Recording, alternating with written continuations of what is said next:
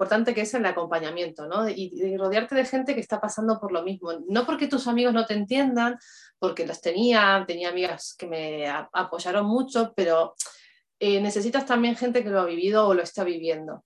Porque, claro, hay toda una... Ya por el hecho de estar explicando lo que significa cada palabra de lo que te están haciendo, es como...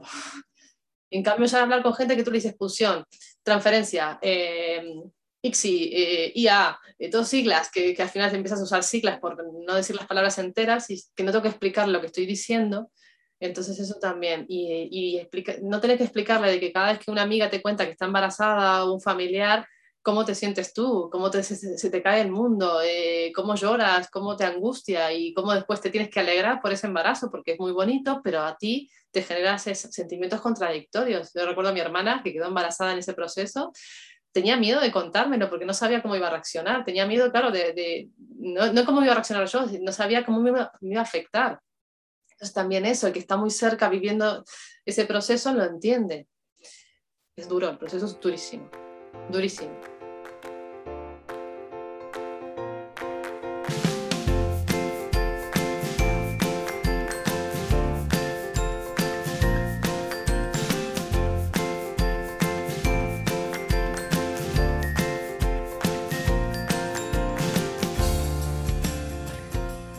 Esto es Planeta Parto, el podcast en el que hablo con mujeres sobre sus relatos de parto y la manera única en la que dieron a luz a sus bebés.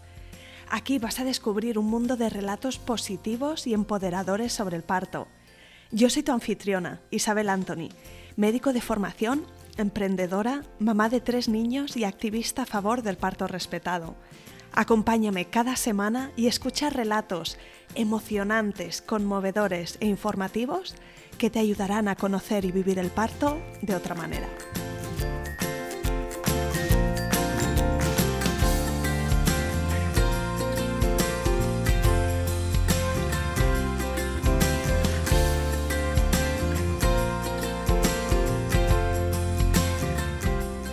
En el episodio de hoy tengo conmigo a Victoria D'Angelo, mamá de dos niños nacidos en 2019 y 2021. El relato de hoy es súper especial porque Victoria nos habla en gran detalle del largo camino que tuvo que recorrer hasta concebir a su primer hijo, no solo de la multitud de procesos de fertilidad que hizo, sino también de la transformación interior, sus miedos, sus errores y sus aprendizajes que tuvo a lo largo de los años. Victoria tenía muy claro que quería un parto natural, con el mínimo de intervención posible, pero no podía ser en casa como ella soñaba porque en su caso requería el control y los recursos que solo están disponibles en un hospital. Después de 18 horas de parto y de intentar todas las opciones que le ofrecieron, su bebé nació por cesárea. A Victoria se le quedó clavada la espinita de no haber tenido el parto que ella quería, y cuando se quedó embarazada de su segundo hijo, y después de un parto vaginal sin ningún tipo de intervención, nos cuenta que se reconcilió con su cuerpo y sanó esa herida. El relato de hoy es súper especial y estoy segura de que te va a encantar. Vamos a ello.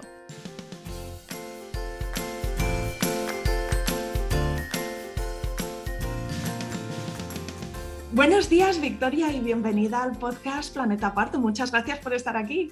Gracias por invitarme, ¿no? Encantadísima, me encanta estar en este tipo de espacios. Estoy feliz de, poder escuchar tu historia porque sé algunos detalles y ya hablamos antes, ¿no? De cómo de distintos han sido tus dos embarazos y tus dos partos mm. y eh, estoy convencida de que tu historia va a ser súper inspiradora. Pero antes de empezar, me gustaría pedirte que te presentes y que nos expliques un poquito de ti, pues de dónde eres, dónde vives, cuántos sois en tu familia. Bueno, pues me llamo Victoria, eh, soy de Uruguay, vivo en España hace 12 años porque mi pareja es de aquí y tengo 42 años. Con 32 años, cuando tenía 32, decidí que quería, decidimos que queríamos ser padres y empezamos el proceso típico, ¿no? Bueno, ya llegará, ya llegará, ya llegará. y no llegó. Y ahí empezó todo mi proceso de, de búsqueda de, de, embarazo. Sabíamos que queríamos tener hijos, por lo cual entonces el, teníamos como clarísimo el objetivo, decíamos, queremos ser padres. Y bueno, después de mucho sufrimiento, porque no fue fácil, fue un camino muy duro, tenemos ahora dos hijos.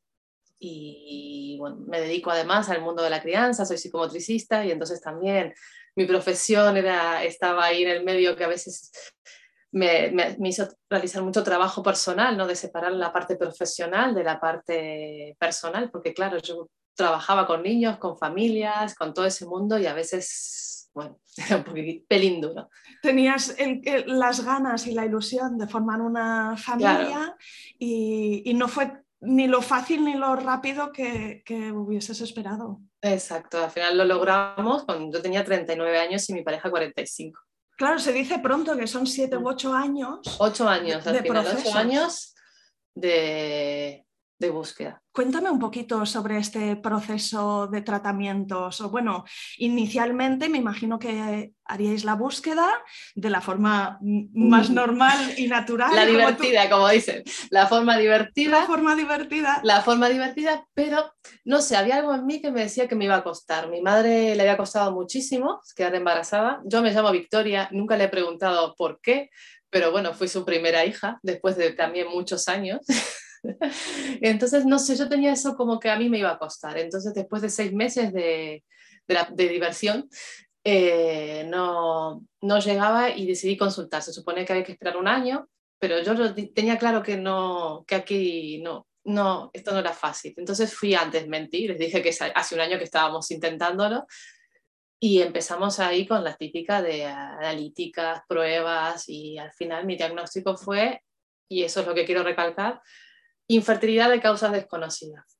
Me llevó muchísimos años descubrir que eso no es cierto, que siempre hay una causa.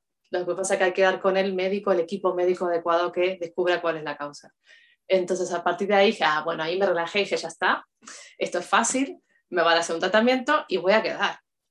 Y al primer negativo, la bomba de agua fría que me cayó encima.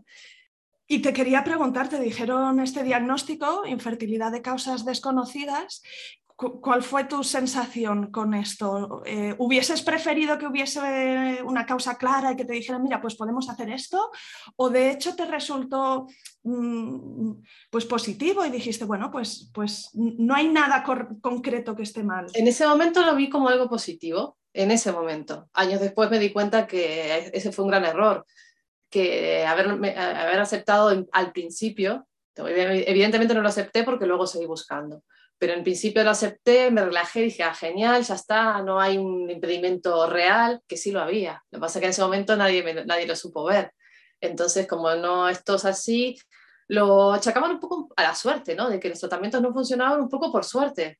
Porque era Entonces, claro, yo eh, estaba bastante mal porque venían los negativos, los tratamientos son muy duros, de muchas hormonas, te afectan muchísimo, engordas, estás de cambios de humor porque te meten ahí un chute de hormonas. Y estás muy pendiente y, y aparte de estás muy pendiente. Y, y lo empecé en la seguridad social porque dije, bueno, tengo esa seguridad social que me lo cubre, pues lo voy a usar. Porque, ¿Por qué voy a pagar por algo que me lo dan? En ese momento no había listas de espera, pudisteis empezar en la inseminación sí, para la inseminación es casi inmediato. Para la in vitro no. Para la inseminación empecé y yo ya que pensaba que ya estaba, con la inseminación quedaba. A la primera, a la segunda, a la tercera, a la cuarta. Y ahí fue cuando, bueno, a la segunda ya hice un parón porque me agobió muchísimo todo el tratamiento porque no hay un, no hay un acompañamiento a nivel emocional, es bastante frío todo. Y, y luego además se rige, por lo menos aquí en Castilla de León, el calendario laboral. Entonces, si justo ovulas un fin de semana, pues ese, ese ciclo se anula. Entonces tú te has estado pinchando hormonas durante no sé cuánto tiempo, pero como cae fin de semana y ellos no trabajan, pues se anula el tratamiento y se tiene que volver a empezar. O sea, yo no hice cuatro ciclos, hice bastantes más. Porque si caía el fin de semana, puente o lo que sea, pues nada, no servía. Entonces, claro, fue un proceso ahí durísimo. Ahí cuando me cayó la ficha y esto no puede ser, y decidí probarlo en la privada. En la privada, como me dijeron el mismo diagnóstico, infertilidad de causas desconocidas, dije, bueno, ya está, será eso. Entonces, si dos médicos coinciden. ¿Te hicieron nuevas pruebas y análisis? Y... No. Con las pruebas que traje, me hicieron, eh, repitieron el mismo proceso. Lo único que aquí, a pagar para hacerme un in vitro, del cual saqué muy poquitos embriones, que yo pensaba congelar y así hacer las in vitro más baratas, pues no, tuve que hacer varios procesos, cada uno con su función, extracción de embriones, y dos in vitro fallidas, porque ahí estaba en lista de espera para el in vitro por la seguridad social, ahí sí que hay lista de espera un año, más o menos, era aún más. Luego lo intentamos por la seguridad social cuando nos tocó, y ahí, cuando ya era el tercer in vitro negativa, más las cuatro inseminaciones negativas, dije, ya está, aquí tengo que parar otra vez, descansar, porque yo me tomaba vacaciones, decía, me voy a tomarme vacaciones, necesito parar un poco. Es que es durísimo este proceso porque además, bueno, a menudo se lleva en la pareja y la familia cercana lo sabe, pero bueno, eh, sales del trabajo para ir a hacerte un tratamiento y luego vuelves al trabajo, ¿no? Y, Sí, sí, sí, además era eso mentir porque no porque no quisiera, porque me daba vergüenza, sino porque no quería después las preguntas. Entonces hay un momento que empiezas a mentir, decir, no, yo pedía porque me iba al dermatólogo a hacerme una operación, a, hacerme, a quitarme un lunar, como me habían quitado otros lunares, yo les decía a mis compañeros, no, me habían quitado un lunar. Sí, porque se busca esa privacidad, ¿cierto? Que claro, porque no quería las preguntas. Yo en las primeras, eh, los primeros ciclos se lo contaba a todo el mundo.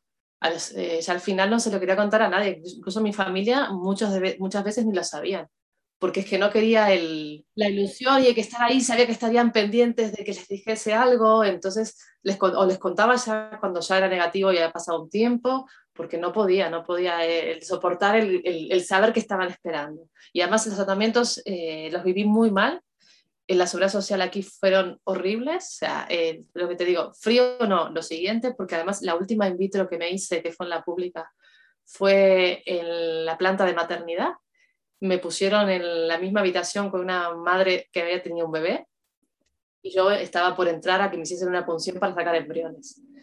Entonces ya entré mal, muy mal.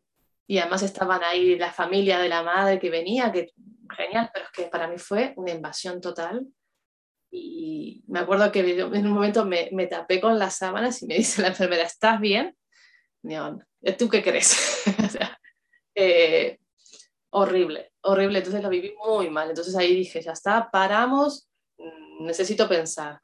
Y entré a investigar en las redes y descubrí la que fue la luz de todo esto, una médica naturista que me guió, en, eh, bueno, primero la que empezó a encontrar mi causa, que no era una, eran muchas, y me fue derivando a médicos, a médicas, que fueron también encontrando las siguientes causas. Quiero preguntarte quién es, porque estoy segura que nos escuchan alguna, podrá tener curiosidad.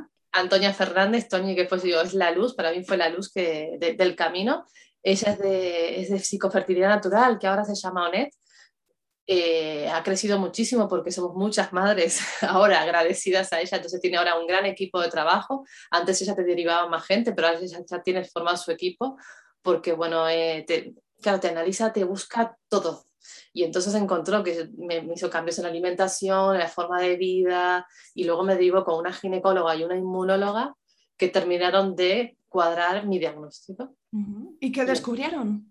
Descubrieron, bueno, primero tenía una tiroiditis un problema de tiroides, tenía intolerancia al gluten, tenía endometriosis que no había visto ningún ginecólogo antes. Claro, tenía un problema de, inmunológico que rechazaba, claro, los embriones.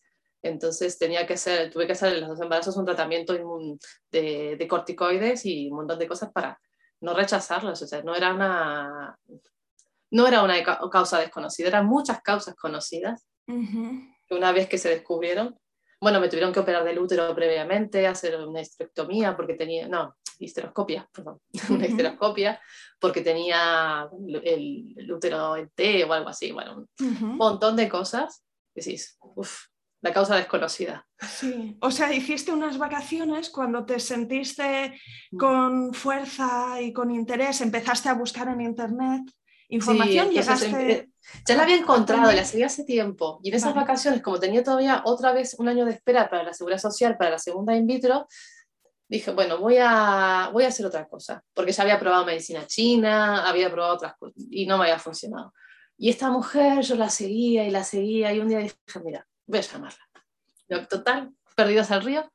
Y la llamé y empezamos ahí, claro, ya el momento que ella me empezó a decir, yo creo que tienes esto, esto y esto, ahí Se me abrieron los ojos, porque claro, y después ella me derivó a una clínica en Valencia, yo vivo en Burgos, que dije, yo no voy a hacer ningún tratamiento fuera de Burgos. Y nos fuimos allí, me fui a Valencia, de ahí me fui sola, además me fui pensando, es una pérdida de tiempo, pero tengo una amiga allí que de paso voy a visitar y ya que estoy, voy. Y claro, y cuando llego a la clínica allí en Valencia y la ginecóloga me dice que tienes endometriosis, que tienes esto, que...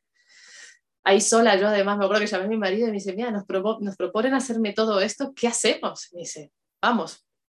Ahí me dijo, vamos y ya está. Yo, pero es en Valencia, ya está, vamos pues empezamos ese verano, que estaba, vacaciones, aprovechamos a hacer todos los tratamientos previos y tuve mi primer punción con siete embriones, que yo lograba antes dos, tres, que se morían en el camino, que no lograba embriones demasiado buenos, logré siete blastos, que para las que entienden de fertilidad aquí, siete blastos en una punción, en una mujer de 37 años, es una pasada.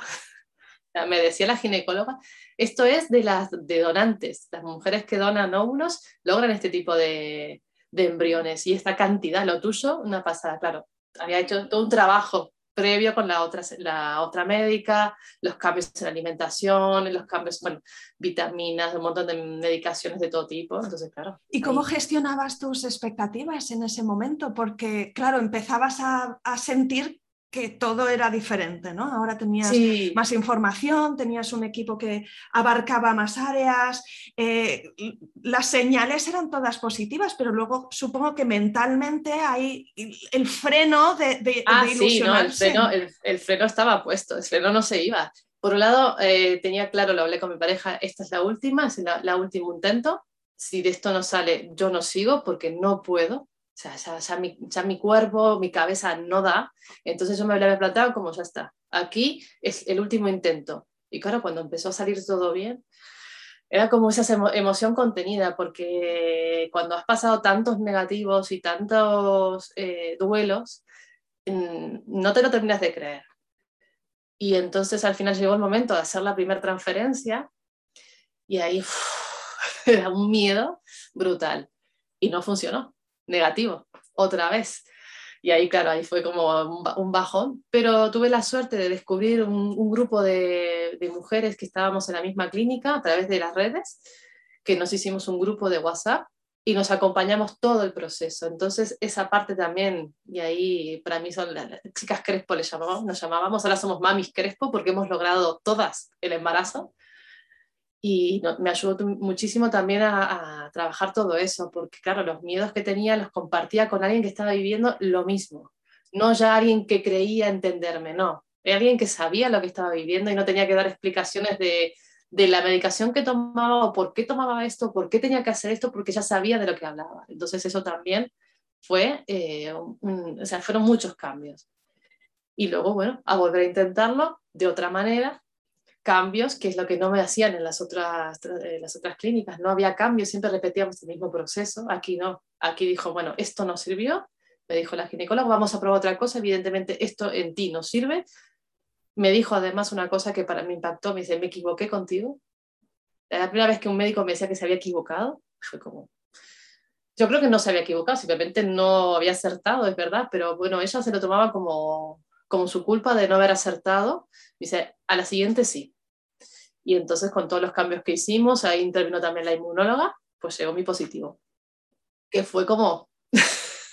sí, me imagino que te, acuerdas al detalle de, la emoción y, las sensaciones ¿no? cuando viste ese test positivo. ¿Dónde, ¿Dónde estabas cuando te lo hiciste? Supongo que estaba, estaba en mi casa, estaba trabajando, yo teletrabajo, estaba trabajando eh, me fui a hacer la, analítica porque no me, lo hice, no me hice test. No, mis compis del, grupo me decían, ¿te haces el, el pipi test? No, yo no, me voy a hacer el pipi test, me voy a hacer directamente al laboratorio y a esperar resultados. Me acuerdo que ella por el WhatsApp esperando un resultado conmigo y, y mi pareja.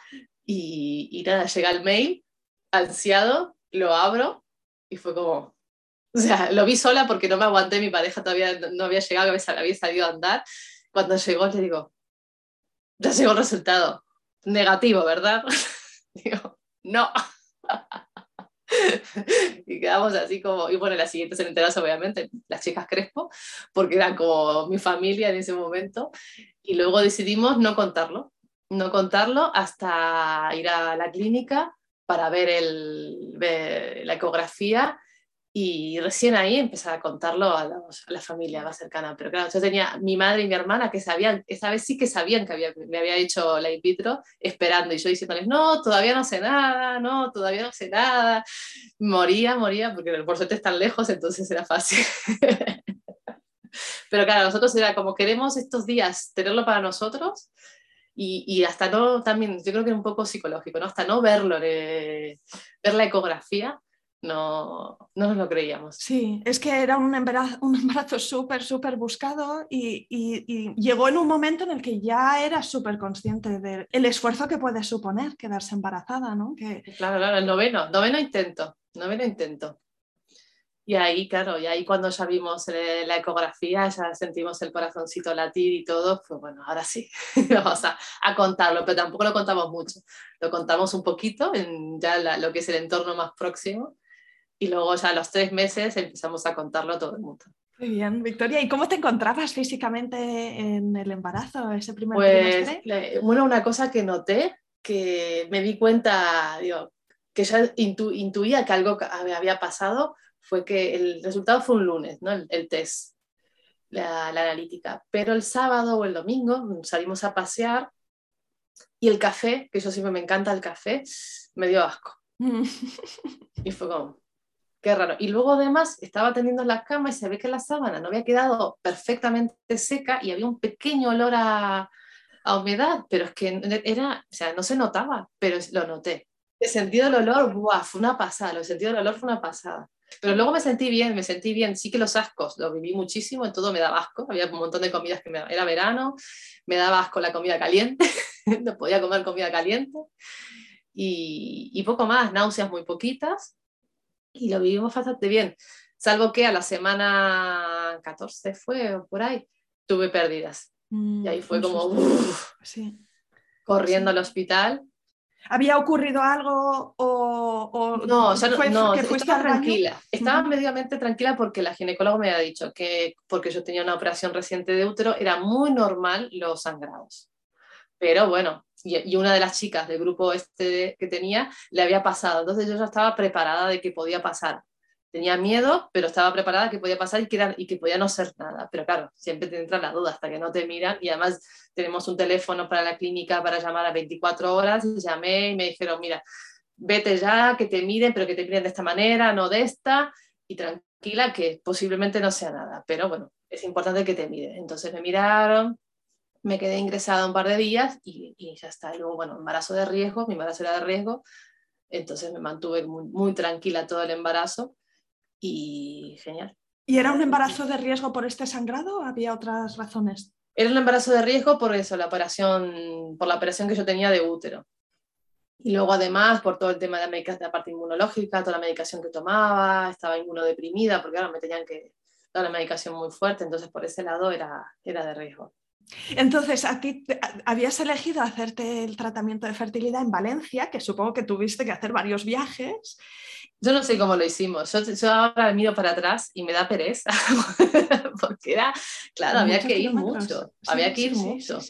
¿Y, cómo se llama esta clínica? La clínica Crespo, Juana Crespo es una ídola total. Digo, eh, Juana es una mujer increíble, su equipo es increíble y, y es ahí, bueno, eh, Conectaré en, las, en, las notas del episodio enlace a ella para pues, que la podamos investigar.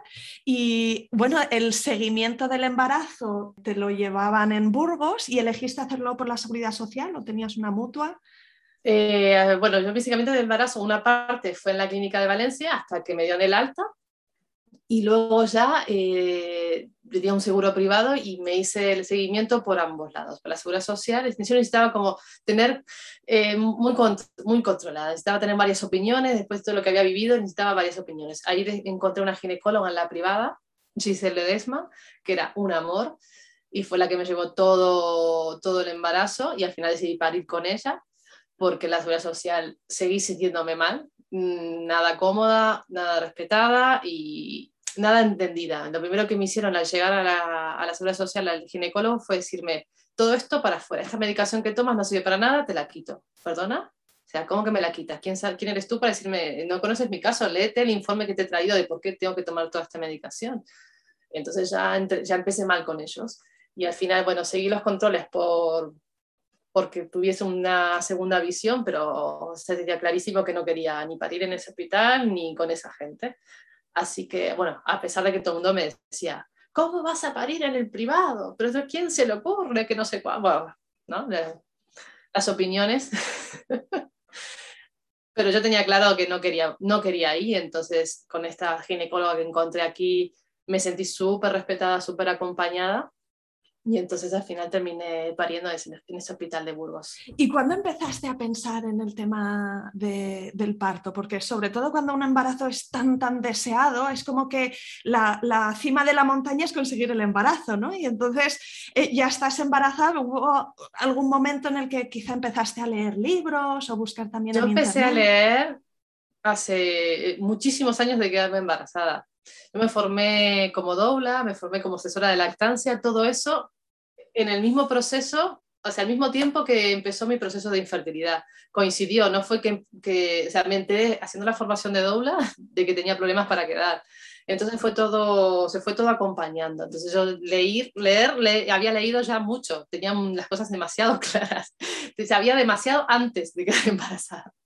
Entonces yo quería un embarazo en casa, un día un parto en casa, obviamente por mi situación, no, totalmente descartado. Entonces estaba buscando, eso sí, me dediqué desde que quedé embarazada a buscar eh, el sitio que para mí me diese más tranquilidad. Yo necesitaba estar tranquila. Habiendo vivido un proceso tan duro, necesitaba tranquilidad. Entonces estaba buscar el sitio que me diese más seguridad y más tranquilidad y confianza.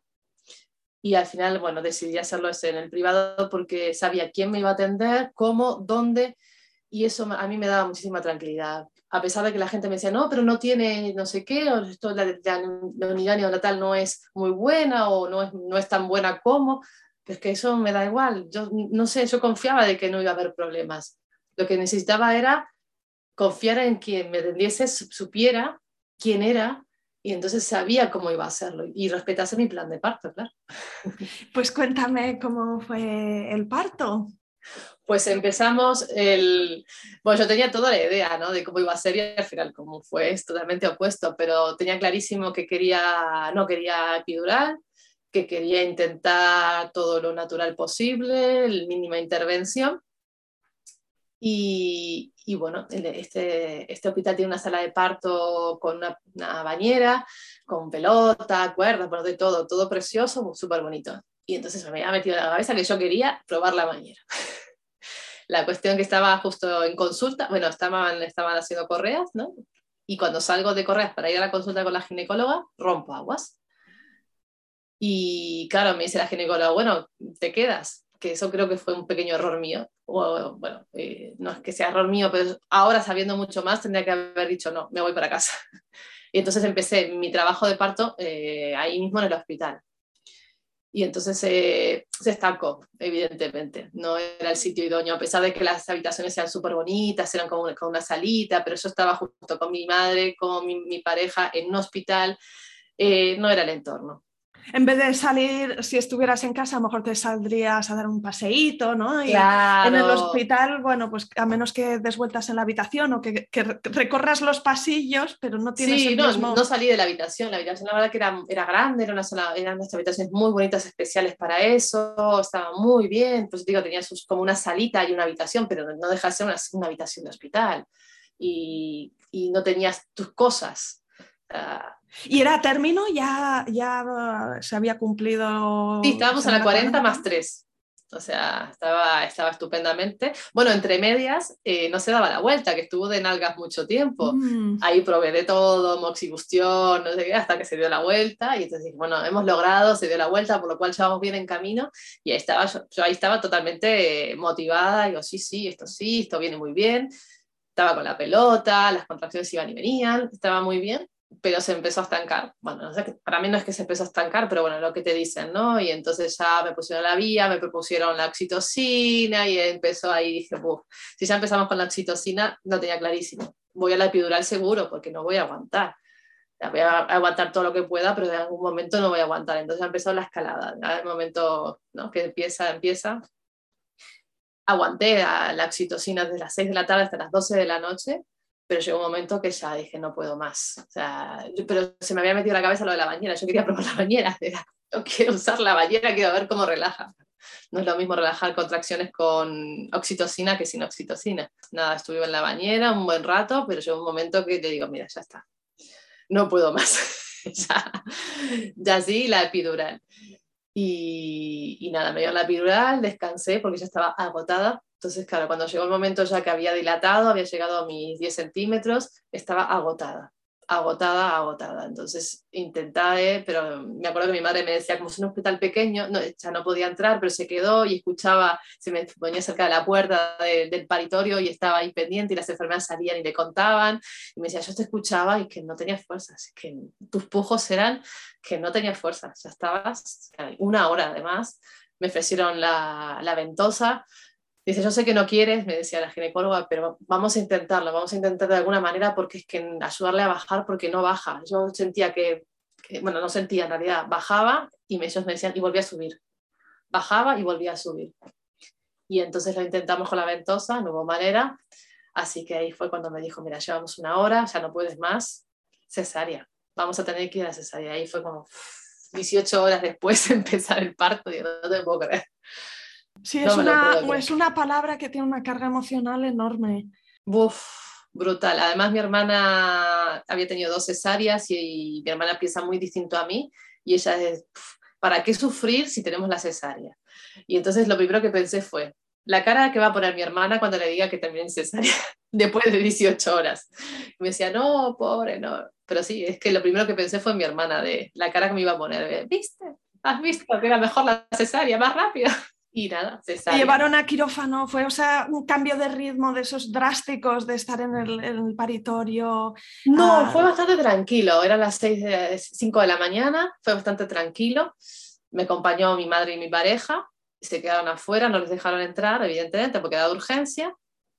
Y, y nada, eh, me acuerdo que nació, pedí para verlo con esto de la que te ponen, me lo enseñaron, no le pude ver no le sentía y me acuerdo que ahí me asusté, digo, ¿qué pasa? No, no, no pasa nada, al final lo sentí llorar, pero claro, me lo mostraron de lejos, no me lo acercaron, esa parte fue un poco fea y, y se lo llevaron.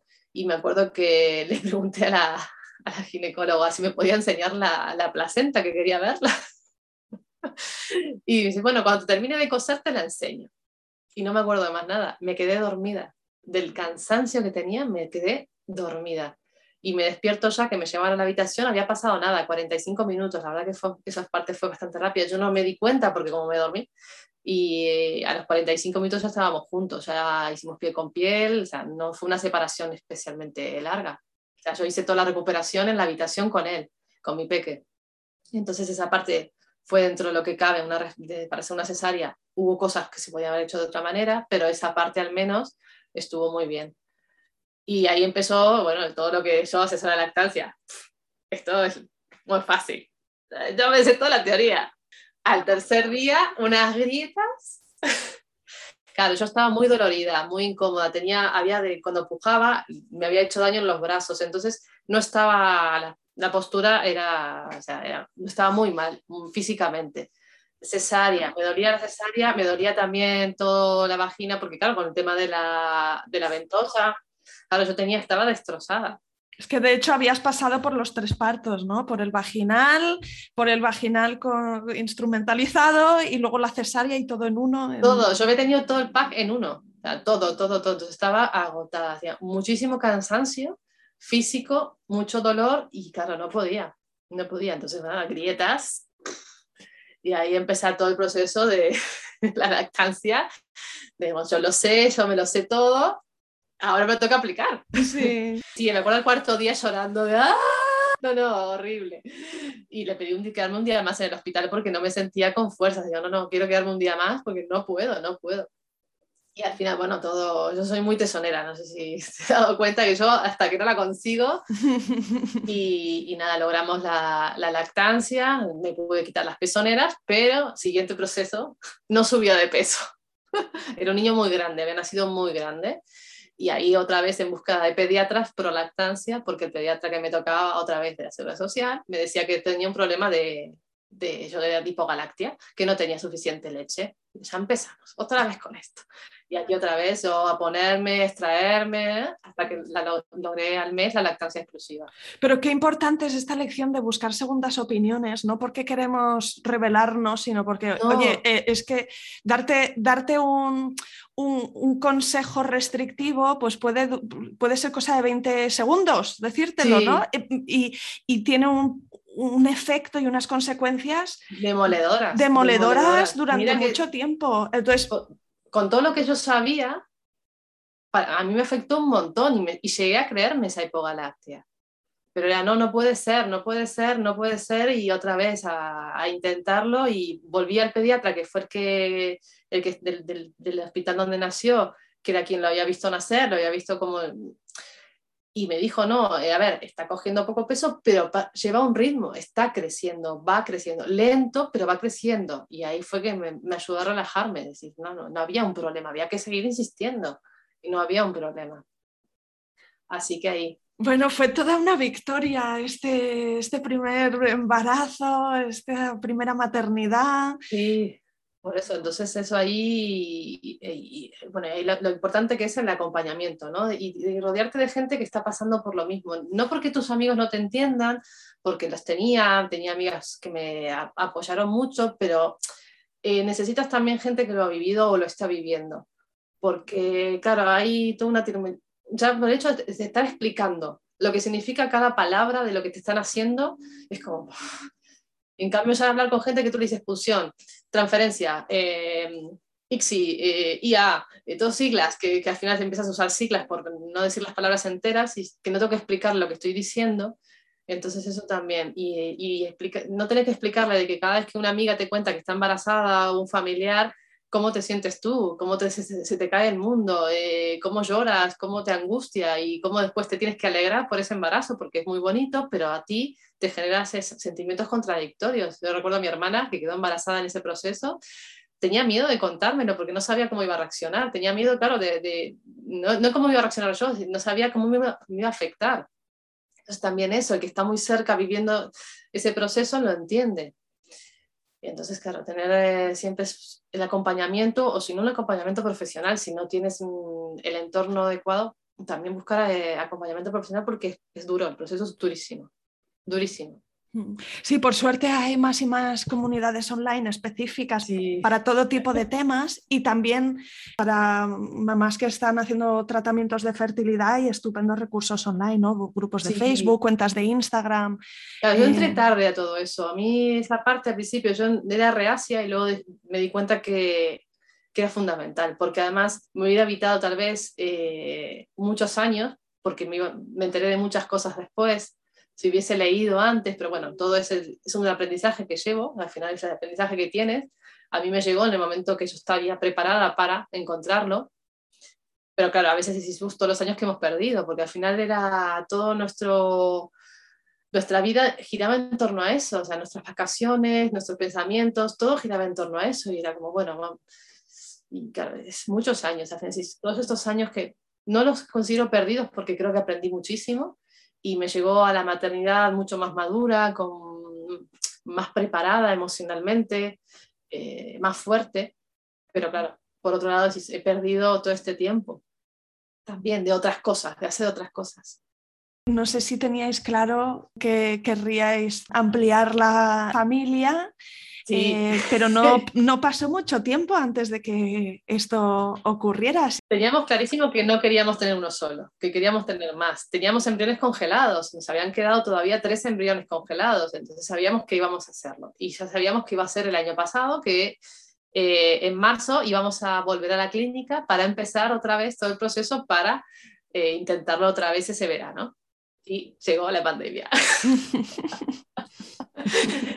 Y entonces, claro, en la clínica en Valencia, nosotros en Burgos, la incertidumbre dijimos, vale, estancamos el proceso, esperamos a que esto cambie, a ver, porque no sabíamos qué iba a pasar, vamos a dejarlo en stand-by y ya veremos si en diciembre volvemos a ir, bueno, lo dejamos paralizado todo.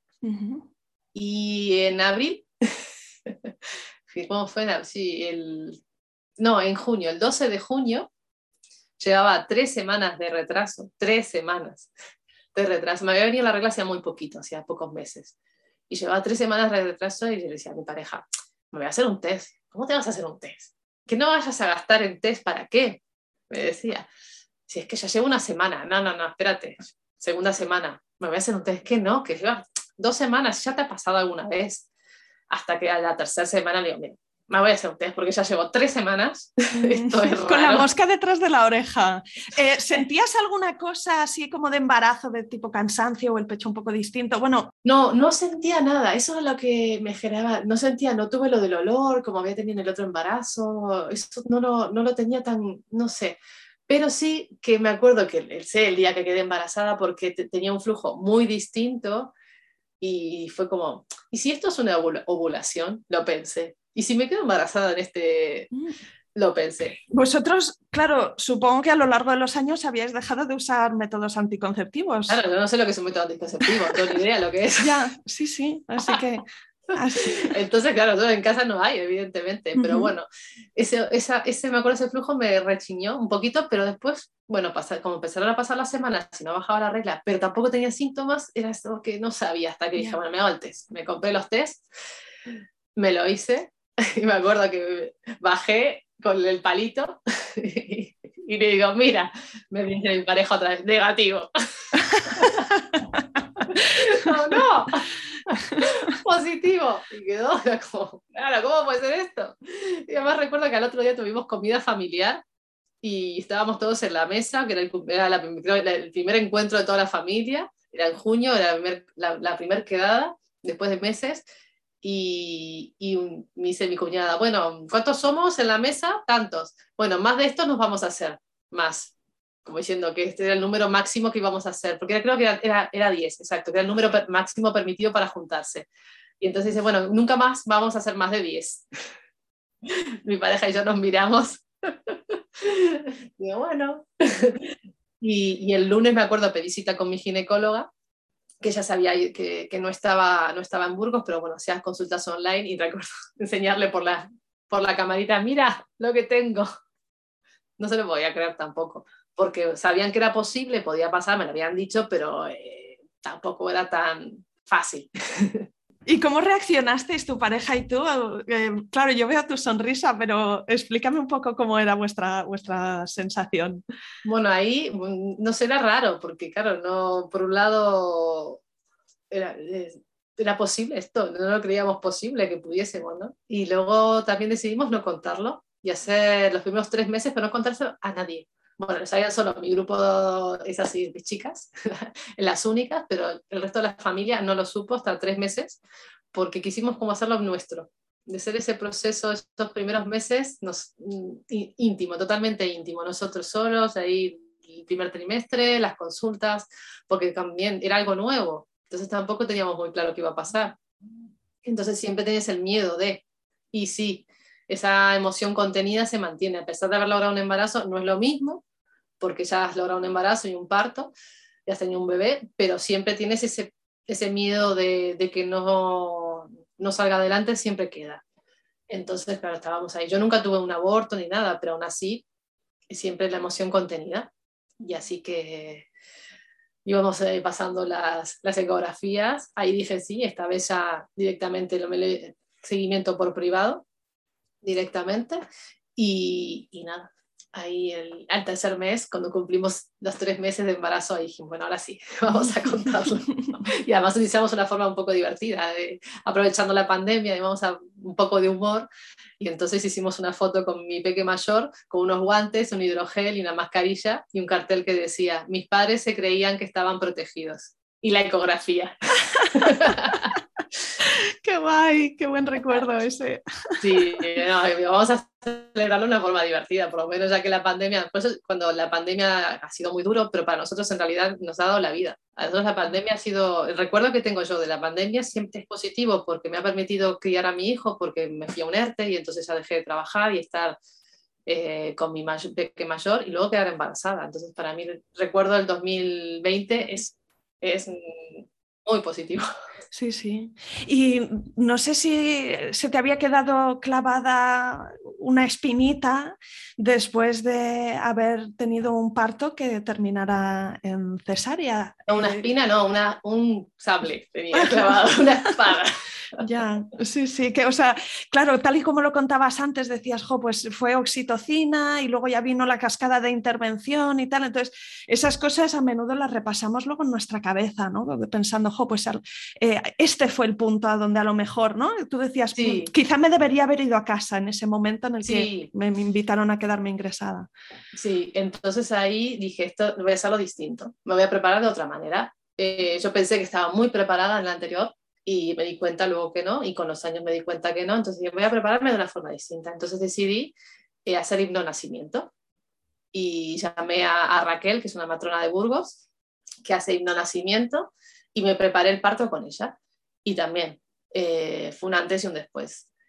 Me ayudó a reconciliarme, a reconciliarme con mi cuerpo, a creer en mi cuerpo, a creer en mí, porque eso también era una cosa que creo que a, eh, cuando has, vivido un proceso de infertilidad y luego una cesárea, son muchas cosas que te hacen pensar, no estoy bien, mi cuerpo no funciona de forma adecuada.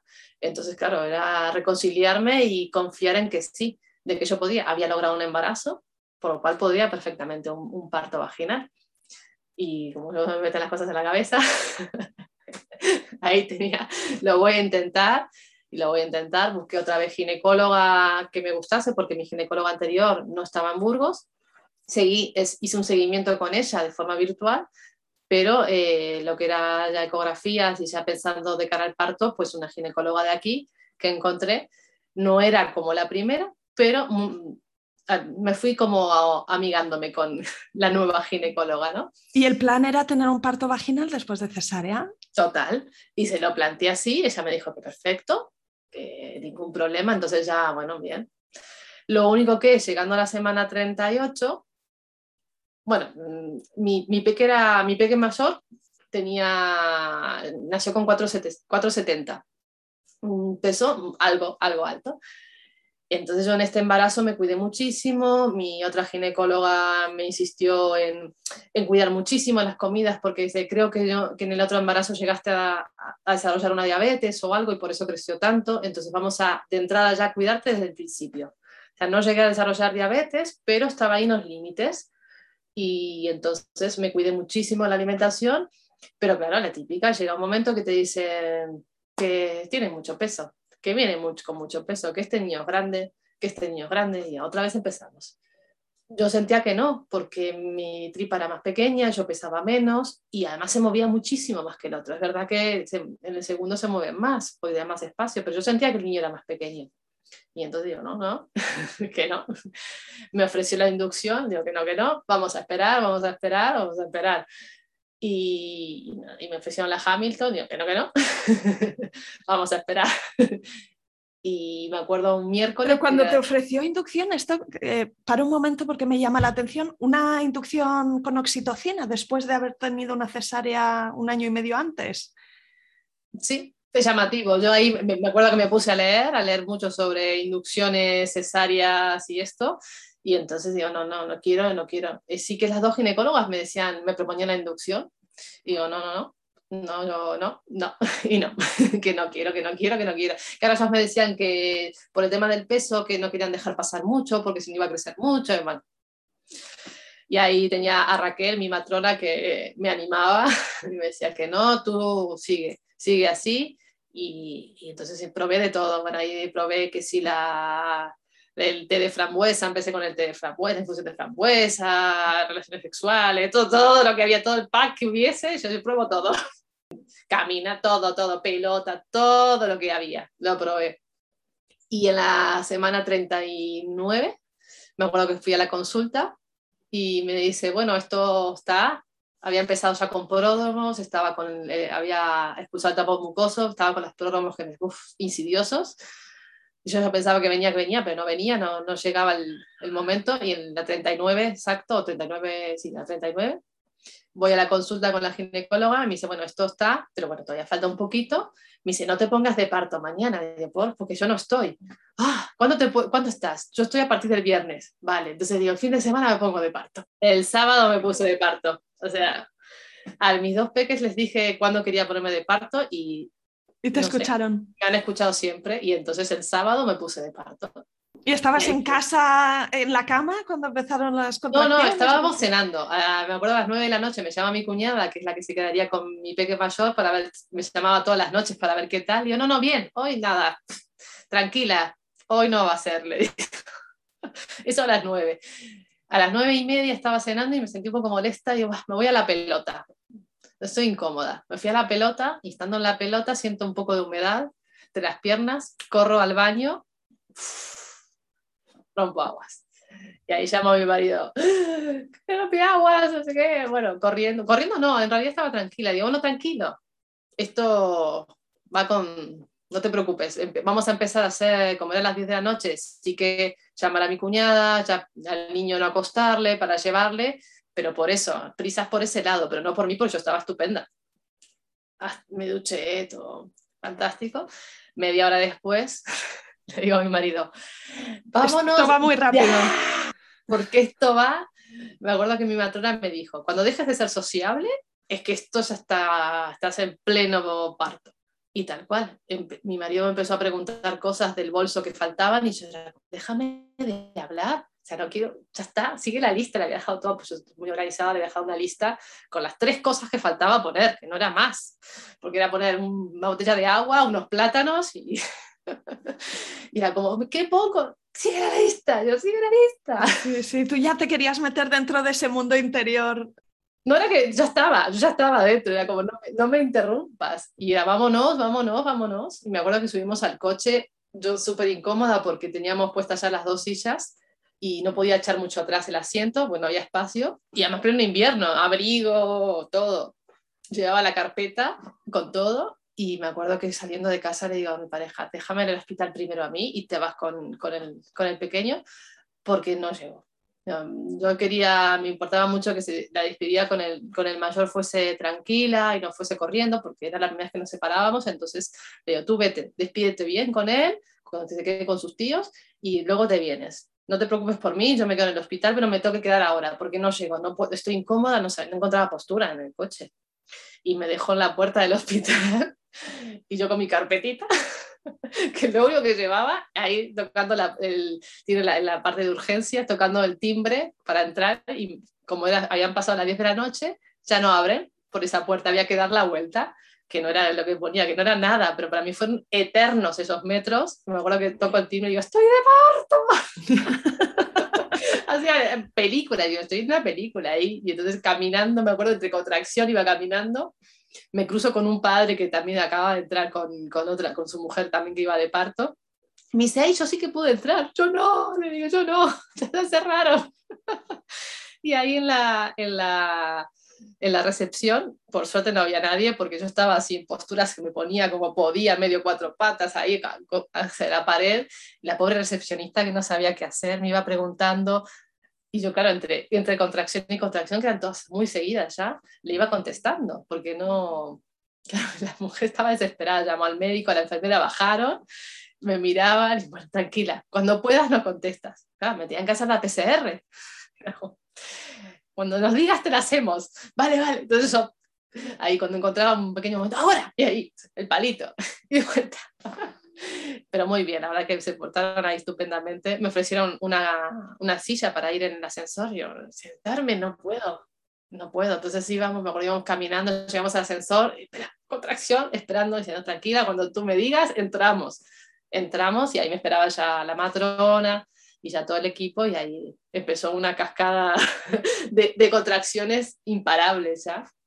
Tu marido todavía no había llegado, es que esto era cuestión de minutos lo que... Sí, sí, sí, sí, mi marido no había llegado, mi marido estaba llevando al niño, que era, por suerte era a, dos minutos del hospital, era muy cerca, todo era muy cerca, pero claro, había, tenía que subir, despedirse. La cuestión es que yo estaba ahí sola, sin nada, mi carpeta y yo, nada más. y las contracciones súper seguidas. seguidísimas, seguidísimas, me saqué toda la ropa, me hicieron la exploración, me dije, estás de siete, yo Claro, vamos al paritorio y me acuerdo que me empecé a sentir mal, a tener náuseas. Y me dice la matrona, tranquila, y yo, no, yo ya sé que es náuseas es buen, buen síntoma. Pero claro, me metí, me puse en cuatro patas al lado de la camisa, la zona más oscura del paritorio, y ahí me quedé hasta que en un momento llegó mi marido y ahí le pedí la música. Y así como que salía, por un momento salía de mi mundo. Me acuerdo que le pedí la música a él y le pedí a la matrona eh, que leyese el plan de parto. por un momento de lucidez. ¡Plan de parto! Porque la ginecóloga lo había leído, pero la matrona no. Entonces lo buscó, lo leyó y nada, no me pusieron vía porque pedí que no. O sea, pues eso todo muy, muy respetado. Y ahí estaba, cuando llegó la ginecóloga, que llegó 20 minutos antes de que naciera mi bebé, y me dijo de explorarme que fue como, ¿en serio? O sea, yo estaba muy cómoda en mis cuatro patas, me subí a la camilla a duras penas y me dice, ya está, es que ya, ya está, no tienes ganas de pujar y tal. Yo no, tengo, no sé lo que es pujar, yo nunca pujé eh, conscientemente, no, tuve epidural la otra vez. Y me dice, ¿quieres hacer cacas? Y yo, pues sí, entonces eso. Y ahí, y ahí empezó. ¿Y en qué postura te pusiste? Estaba medio así, como medio sentada de lado. Y ahí empezamos. esa parte no, no recuerdo mucho porque fue como todo tan rápido. Y me ofrecieron el espejo para verlo. Lo vi y ahí fue cuando caí, me cayó la ficha de, sí, estoy Está saliendo. Está, saliendo, lo voy a lograr, esta vez sí. Ahí fue una sensación de, ¡buah! Total de poderío, que yo creo que fue lo que después también, es que no sentí nada. Cuando te dicen, ¿te dolió algo? ¿El qué? Son, las contracciones sí que fueron muy intensas, pero luego lo que fue el nacimiento, es como que, me acuerdo que la matrona me explicaba, vas a sentir como que estás cagando un melón, básicamente, o sea, es una cosa así, la sensación, nada, nada de nada. Endorfinada total, las endorfinas a tope, o sea, drogada, endrogada yo misma. Brutal. Y además la ginecóloga me dice, ¿quieres cogerlo tú? Y lo saqué yo. Wow. Que eso fue una maravilla. eso se lo voy a agradecer de por vida. Lo saqué yo y directo, directo encima mío. Sí.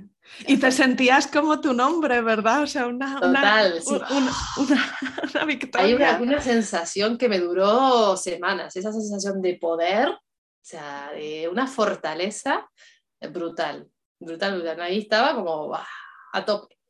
Y, nada, fue, fue, fue hubo cosas, como todo, que se podían haber sido mejores, se tuve que mandar callar a las enfermeras varias veces, porque yo estaba en pleno ahí y, sentía que hablaba y ya como, por favor, cállese. Pero bueno, cositas, cosas que... Pero luego sí, el, el, parto fue fantástico. ¿Y en este caso pudiste ver la placenta? ¿Lo pediste de nuevo para Bueno, en el anterior también, en el anterior me la, la ginecóloga me la guardó. Me la guardó para enseñármela y me la, y me la dio y me la llevé. Y en este parto también. Esto ya venía. En el otro se le ocurrió a la ginecóloga guardármela y en este directamente yo ya lo pedí. Entonces, bueno, me la guardaron. ¿Y te la llevaste? ¿Qué plan tenías? ¿Qué Plantarlas. Las, he plantado las dos. Eh, la finca de un, de un, cuñado que tiene una gran parcela, pues plantamos dos árboles. Mm, ¡Qué bonito! Sí, sí, que cada uno tiene su árbol los plantamos y, nada, y bueno, la ginecóloga de esta vez que me decía, ¿estás segura que te puedes llevar la placenta? Y digo, sí, sí, tranquila que sí que se puede. Claro, no tenía ni idea. Para ella me comentaban que, claro, en ese hospital yo soy un poco la antítesis de paciente. Parto natural, no quiere epidural. Bueno, soy la única que he usado la bañera. Yo estrené la bañera en ese hospital y cuando volví ahora, nadie la ha usado después de mí. Vaya. La pedí y me dice la matrona, es que no da tiempo. no da tiempo de llenarla. O sea, ya estás. Claro, esta vez no sé nada del paritorio, ni la pelota, ni la cuerda, ni la bañera, nada, porque es que no dio tiempo. Si yo llegué, tengo el registro que ingresé a las 11 y nació a las 12, 16. Y además el parto había empezado a las nueve y media, así como de una forma con un dolorcillo, o sea, menos de tres horas de parto. Qué fuerte. Por eso fue una cosa tan rápida, tan rápida, que no, no daba tiempo de nada. ¿Y cómo fue el posparto en este caso en comparación, no? Porque, claro, la, experiencia es completamente distinta. Completamente distinta. El posparto fue nada que ver. Yo eh, nació el, domingo de madrugada, 12 y 16, y yo el domingo por la tarde, si hubiese sido por mí, me iba del hospital.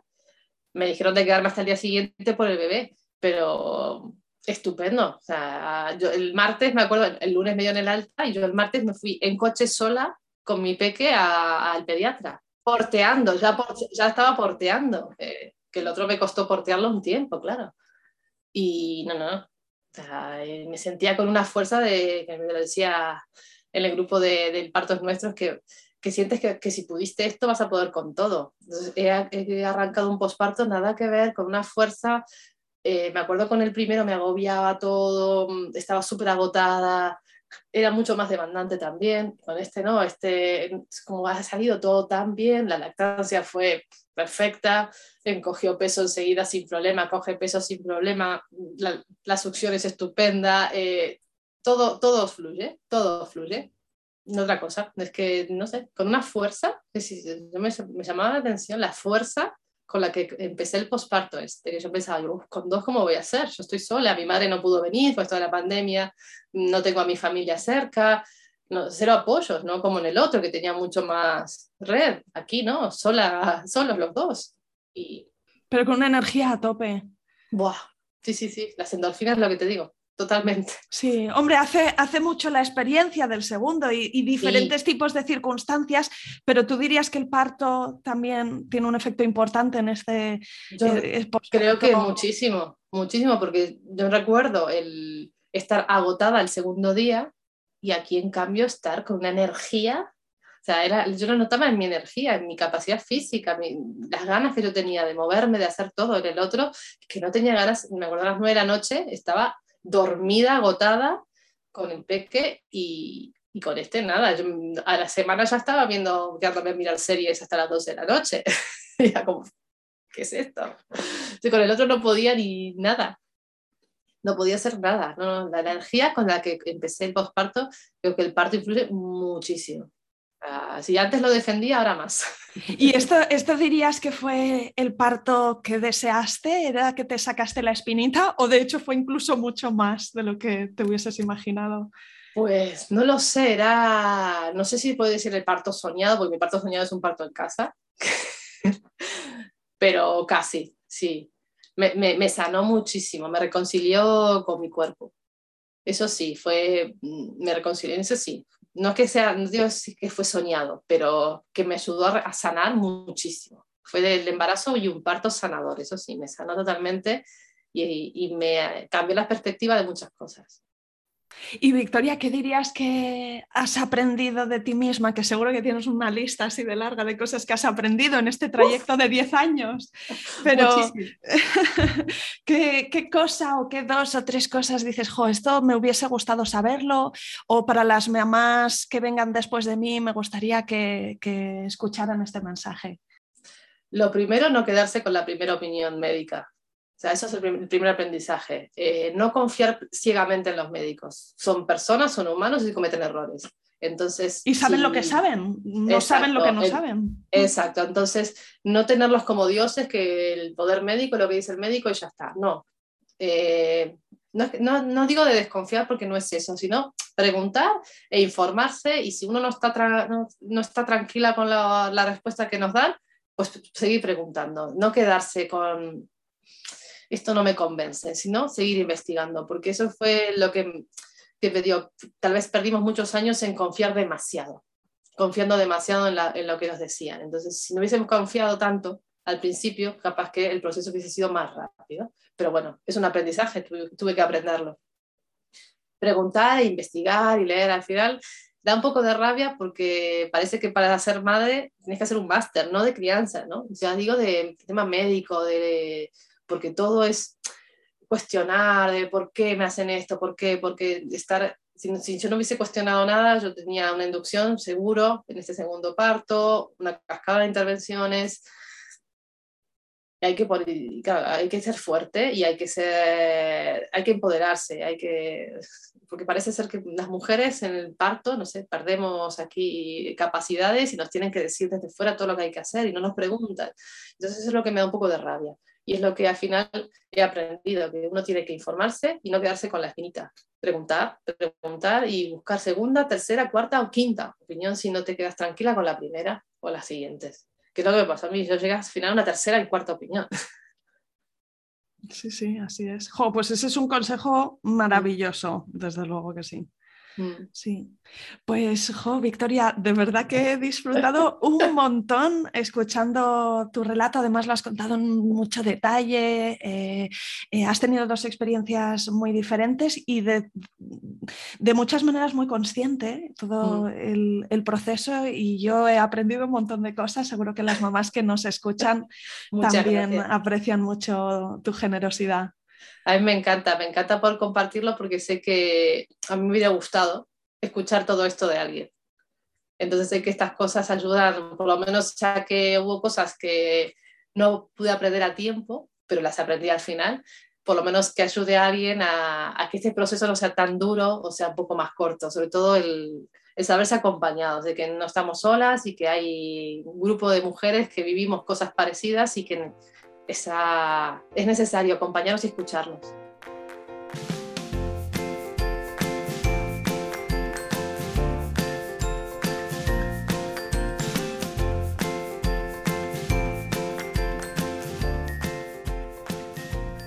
Aquí acaba este episodio. Si te ha gustado, te van a encantar también los siguientes relatos de parto que escucharás en este programa. Como siempre, te animo a suscribirte en Spotify, iTunes, Evox o Google Podcast, porque es la mejor forma de no perderte nada. Ah, y si conoces alguna futura mamá que pueda disfrutar de este programa, no dudes en recomendárselo. De verdad me ayudas un montón cada vez que lo compartes. Mil gracias.